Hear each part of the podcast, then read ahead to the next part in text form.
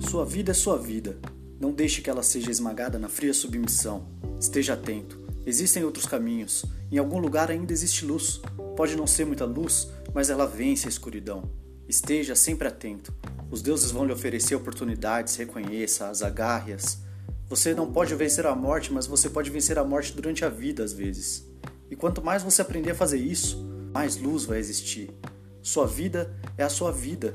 Conheça enquanto ela ainda é sua. Você é maravilhoso, você é maravilhosa. Os deuses esperam para se deliciar em você.